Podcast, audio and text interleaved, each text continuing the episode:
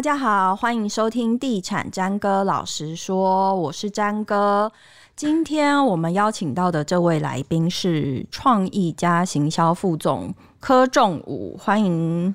嗨，大家好，詹哥好。哦，蛮有元气的啊！爽什么？刚才还在担心不知道怎么打招呼。对啊，那我们今天要聊什么？今天要聊一个，就是其实最近有有一些争议的，是关于车位的这件事。但车位有什么好争议？就是有的民众他就上网抱怨，他就说他其实他买房没有买车位，可是为什么停车场的公设的？就是停车场的公设还是算到他的房子的权状里面去，他就会有一点不太爽。那这件事情后来好像也是引起就是政府的关注，好像是说会修法去把它做一个改善。那通那这个部分，我们的武哥是不是有话要说？嗯，嗯好，那呃，这个车位你有买没买？但是你都有持分所谓的。呃，停车场地下室的这个所谓的我们叫大公，好、嗯，就公社的一部分，嗯，好，主要的主因是，呃，因为这个地下地下室它有很多的呃设备的，像台电备电室啦，嗯，好，一些机房，然后垃圾储藏室，嗯，好，呃，水箱或是变电箱，哦，它有很多的设备室，再加上，呃，它下面其实是一般是在建造图上，它是属于防空避难的一部分，嗯，好。所以他们认为说，整栋的建筑里面，好，这是属于一个公众都有可能有机会，哦，会呃进出的一个一个空间。所以他为了整体的这个公民性，所以在地震来讲，他认为这个空间是属于大众去共同拥有的。嗯哼，共同拥有的就我们成为叫做大的公社，就属于一般你们听到的大公。嗯，好，所以当然你有持份，你就要付费。嗯，好，我想。呃，这个普遍，呃，几十年下来，大概有买过房子的人对这个都有一定的认知啊。嗯哼嗯哼。那既然这样，就是显就也凸显一件事情，就是民众对于车位价格怎么去拆算啊，也有他其实也也应该是蛮困惑的，所以才会提出这样子的问题。呃，其实车位第一个我要我要分享就是说车位的价钱，好，我们先、嗯、先先不讲价差这件事情，就讲价钱。嗯。怎么定定出来的？哈，嗯，一般我们认为车位跟你的房价，嗯，跟你的地段都有相对的关系，嗯哼，好，你不可能在一个单价可能两百万的新一计划区，嗯，就你的车位只有一百万，嗯，哦，这是没有对应的关系，嗯，好，它一定是同等，呃，要要要所谓的这个，我我讲的是说房子跟车位应该门当户对啊，嗯嗯，哦，因为其实。车位也是呃土地换算出来的一个价值，嗯嗯、所以一定会因为你的房价比较高，车位当然相对也比较高，好，这个是在呃车位怎么定定出来的一个基础，好好之下，好一定会有个标准，譬如说这个区域的车位大概都是价钱多在多少，嗯，好用这个也是一个基准参考，嗯，好，所以有的购物的人，你也可以从附近的几个案子，好，不管是旧的案子、新的案子。你也可以去洽询说现在的车位的成交行情，嗯哼，其实都可以给你做一个参考，哦，嗯哼，绝对车位绝对不是随便定定出来的。那您说这是讲呃车位定价大概的方向，对。那我们现在讲说车位的形式啊，不外乎啊，大家普遍知道就是说最好的车位当然是属于平面的坡道停车，嗯哼，就是你开下去坡道啊，看你是停在几楼，嗯，直接就车子就能够停放。啊，那上下车的时间也比较节省，嗯，啊，就是不需要经过一些机械动作的等待，嗯，好，那这种的当然车位呃的价格会是最高的，最高的。那第二个就是属于呃，一般我们听到统称叫机械停车，嗯，那机械停车一般我把它分成有三种形式，嗯，好，一种比较大家常听到是属于基地面积比较小，嗯，好，它属于仓储停车，嗯，好，那仓储停车这种是因为真的基地太小的。其实它连升降平面停车都没有办法满足停车的数量，嗯，它就必须用仓储的形式。所以仓储停车是说有一个门，然后就有一个呃呃单独的出入口，嗯，好，甚至是直接对着对着这个外面的道路，嗯，面前道路，嗯，他车子进去，人就下车，嗯，他自己就会去帮你做 parking，嗯，那这个我们现在呃也常常把它认为这个慢慢越来越。呃，这种这种车位的形式呢，越来越进步。嗯，好，以前被诟病就是安全性。对。但现在呢，以前可能早期很多是链条式啦，或者什么，现在很多是油压式的。嗯。好，让它的平稳度、安全性呢都更加提升。嗯哼。好，也比较不容易故障。嗯。那现在的仓储呢，这种就是我们有时候叫做统称叫做电脑啊，我们那个花生有那个电脑键诶。嗯。好，这车位也是。我们就叫电脑这个呃这个智慧停车，因为是他买的时候没有车车号的选择，就是呃这个就又分两种形式，嗯，好，一种叫做随机取车，嗯，好，就是刚刚我们这个呃詹哥讲的，如果随机取车，它就没有特别固定车位，嗯，好，那这个人呢是我们现在市场新建筑，我们尽量倾倾向于使用这种形式，嗯，好，因为为什么？因为你随机取车，你的取车时间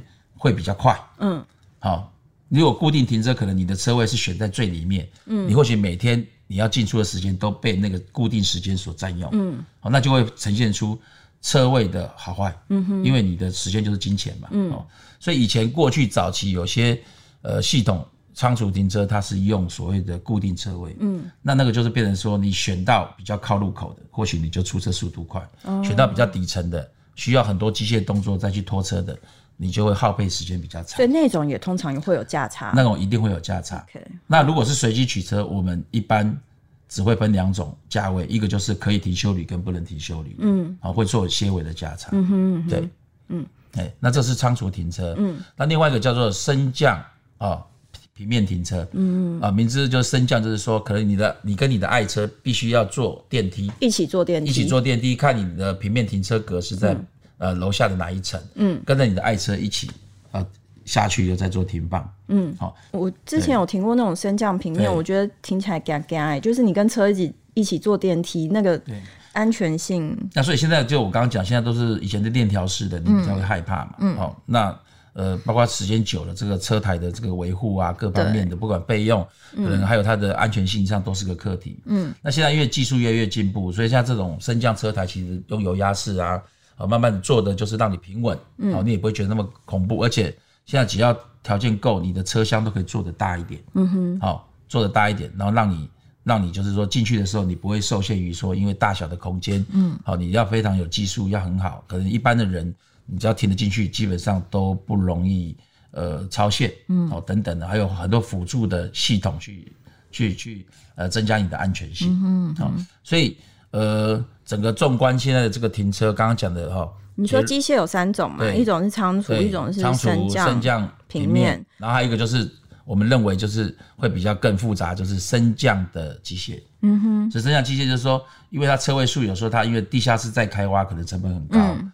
那建商有时候他又要满足这个呃上面住户的车位的使用的数量，嗯、所以呢，他就选择说有部分的楼层他会做成车台式的。嗯，就是说你。简单讲，你的爱车，你跟他停下去之后，嗯，假设到了地下三、地下室，它有部分是车台，嗯、你还要跟着把车子停到那个车台板上面，嗯，那相对车台板一般也要需要时间去切换，对，好，那把它停去车台板，你要能够在那个范围内停得很精准，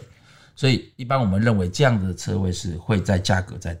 更最低的，嗯，所以如果以刚刚的结论来讲，价格位的的顺序应该是从高到低，应该是坡道平面，嗯。然后，再来升降平面，嗯，再来仓储停车，嗯，然后最后才是升降的这个机械车台，嗯哼，好，原则上我的个人分享是这样。哦，那如果是这样子的话，我们要怎么来选那个停车位？就是比方说以大小来说，现在车位也有分大或小嘛？对。现在法规上的车位，我以坡道平面来讲，哦，它基本上法规上就是两种尺寸，嗯，规格，长度统一都是五米五，嗯，好，宽度呢？如果你是大车位，我们我们统称叫大车位的话，就是这个两米五。嗯，那如果你今天是标准车位呢，哦，就是两米三，嗯，差二十公分。嗯，大概车位的规格是这样子。那一般大小车位的价差大概是多少？一般我们呃现场定定大小车位可能会呃在大概十到二十万不等。十到二十万，哦、嗯哼，哎、欸，过去曾经有网友发问说，对。呃，就是他在买的时候，他会看到建商有一些车位的那个上面登记的平数比较小，然后就容易利用这个平数登记比较小，把价格回灌到那个公社里面去，然后现在看起来好像就是呃停车位的价格比较便宜，可是事实上它就是变成房价比较贵，这样子的现象。就是是我们在评断一个价建商会把价格利用车位的大小回灌的一个基础。我可能要先厘清，呃，有一些呃，是属于专业的观念，就是说，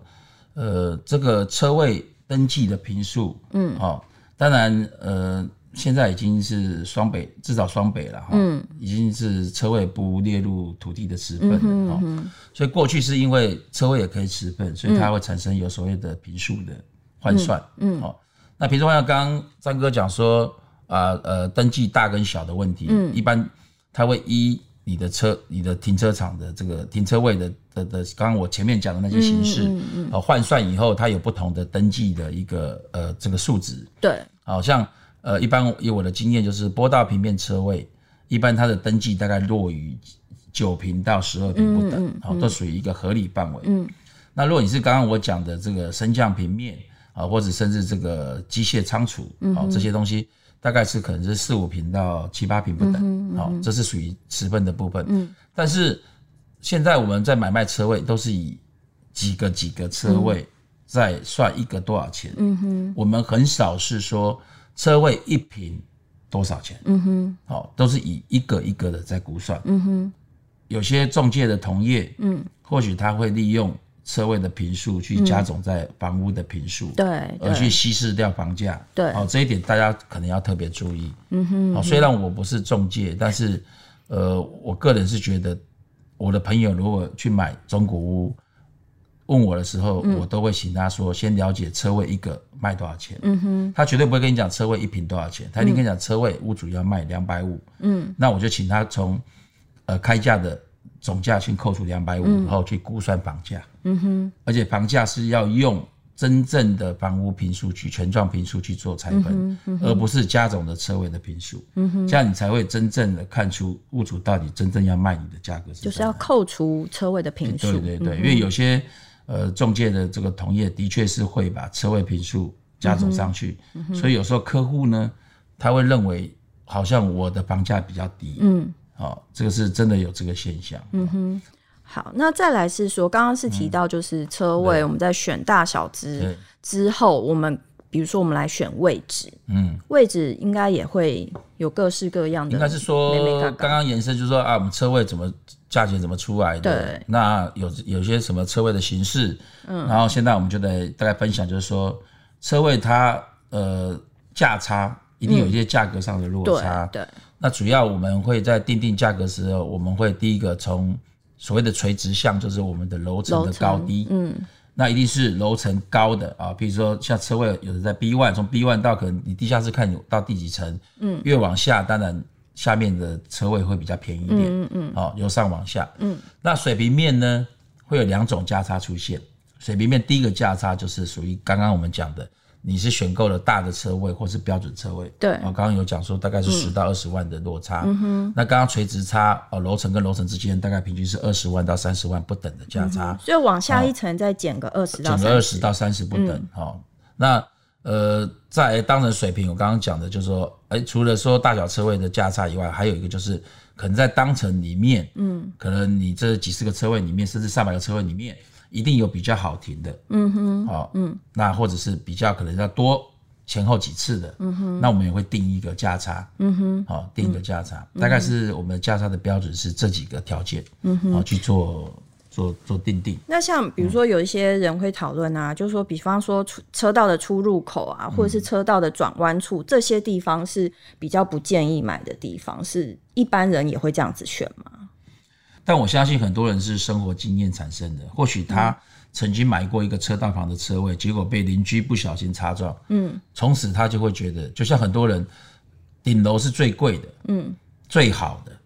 可是我们够触网，可是很多人买过顶楼有漏水的，他永远就说我不会再买顶楼，不会再买顶楼，就跟套用到刚刚车位一样，嗯，如果你就是买过车道边的，明明就很好停，位置又大，嗯，好，旁边还就你一个位置，左右都还没有车格，嗯。这么好的位置，就就因为在车道边，不小心有一天，啊，你车子准备车头出来，就刚好有人要进出车去找擦撞到，嗯，或者甚至你停在那边无缘无故伤到了，可能是掉录影录影带，发现某个邻居，嗯，转弯的时候角度没抓好就碰到你，嗯哼，好，可能因为这样产生的心理的这个因素而不去选。但是我个人是觉得，一般车道旁边或梯厅旁边，基本上的车位都是算不差的，哦，算不差的。我们比较会去有做明显的价差，就是说，可能他那里的确要多切几次，哦，多倒几次啊，比如说，可能他旁边有个柱子啦，嗯，啊。啊，你总是有结构嘛，房子没有结构你就盖不起来嘛，嗯、所以碍于结构，所以地下室有的停车功效没那么好，嗯、是一定会有某几个位置有这个问题，嗯、或者是它比较靠墙，嗯，好，那靠墙它可能就是必须要多切换几次，嗯哼，那这个我们都会适度的给它，可能是十到十五万甚至二十万不等的这个所谓的价格降低，嗯、还蛮多的，就是这也不一定啊，这看每个人，有些人觉得说这不好停，你少二十万给我，我还是不会选，嗯，哦，所以。我们觉得这个开车有时候，我说实在的，个人技术也很大的一个环节。对，哦，有人这个很会开车，哦，他倒车一次就进去，有人就要倒三次，嗯，所以倒车一次进去的，他发现这车位还比较便宜，他一定买那个位置。嗯哼。可是倒三次三次进不去的人，你给他再便宜五十万，他还是说我不要，嗯，因为我倒不进去。嗯。好，所以我觉得在买卖停车位，我们都会做适度的这个客户的。心理上的补偿，可是，嗯、呃，我觉得还是因人而异，嗯，好，还是因人而异，所以它跟房子来讲，相较它没有那么复杂，哦，所以我觉得车位其实是一个很单纯的东西。还有人会说啊，那像什么抽风机旁边啊、管道线旁边啊，或者是什么资源回收室旁边啊，都都不是一个好车位。其实几年下来，几十年下来，其实呃，建设公司经验越来越丰富，他也知道每次销售完之后，为什么有的车位。比较没有人选，嗯，好，那以我们代销业者，我们也常常在规划建议的时候，我们就会建议建设公司说，其实要注意到这些事情，嗯，所以现在的排风各方面都尽量跟车格不要直接对应关系，哦，或者说它可能就是一个比较高的位置，嗯哼，好，就不会直接影响到。未来买这个当下车位的这个爱车的这个车主的心理，嗯哼，好，比如说万一你排风去影响到我车子本身的车体，嗯，好，而且那种声音很大，嗯，好，当然我刚刚讲的，你可能停了就走了，就声音大，基本上也不会觉得你这台大，旁边整整个空间都会听得到，嗯，好，所以我觉得现在的新建筑的技术基本上都可以把规划上去做这个处理，嗯哼，那你说垃圾，垃圾储藏空间？怕臭啊，哦。臭，基本上现在都新新的房子都有配这个冷藏冷冻室了，嗯，所以真的会臭的东西都在冷藏冷冻室里面，其实不太会有味道的问题，嗯，其他分类都是干净的东西的，呃呃，按按政府规定的环保规定的去做分类，而且现在几乎都有 block 一个空间起来，不会是大拉拉的就放在像以前的老房子就随便桶子放的或是怎么样，嗯哼，哦，那所以我认为第一个味道问题在现在新房子不会产生，嗯，第二个。可能大家觉得不喜欢在那个出入口，可能就是邻居很多，嗯，每个人都要进出，嗯，经过，搞不好不小心就碰到你的车子，或者钥匙啊等等的，啊，或是身上手手上提东西，对，不小心就碰到，甚至有时候手提太多了，还先拿两袋放在你的车 车你的车的上面，嗯，好，或许这样是心理的因素会有，嗯，但是我们个人经验是，其实。垃圾储藏会放在规划在哪个位置？就是大家最方便的地方。嗯，所以最大大家最方便的地方就是什么？就是梯厅电梯出来的出口。嗯哼，的很近的地方。嗯哼，你不可能希望住户提的垃圾大包小包走非常远的一个路。嗯，所以一般都会在梯口的附近。嗯哼，那很多人都会说，来选车位，客户都会说，我要离我电梯出来最近的车位。比较近的地方。嗯，因为今天我可能去买个东西，我希望不要提那么重，走那么远。嗯，所以。电梯口旁边的啊，就是梯厅旁边的车位都是我们有时候还会加一点价格，嗯，因为方便嘛，嗯，啊，方便它的价格也比较好。诶、欸，那大家会有个疑虑啊，就是买预售屋的时候，通常我们能看到的那个停车位都是图面的显示而已。嗯、那我们要怎么样去看这个图面，去挑选出自己适合的车位？有人会担心说，哦，这个图面这样看会不会未来拿到的车位会不准确之类的？呃，我觉得第一个。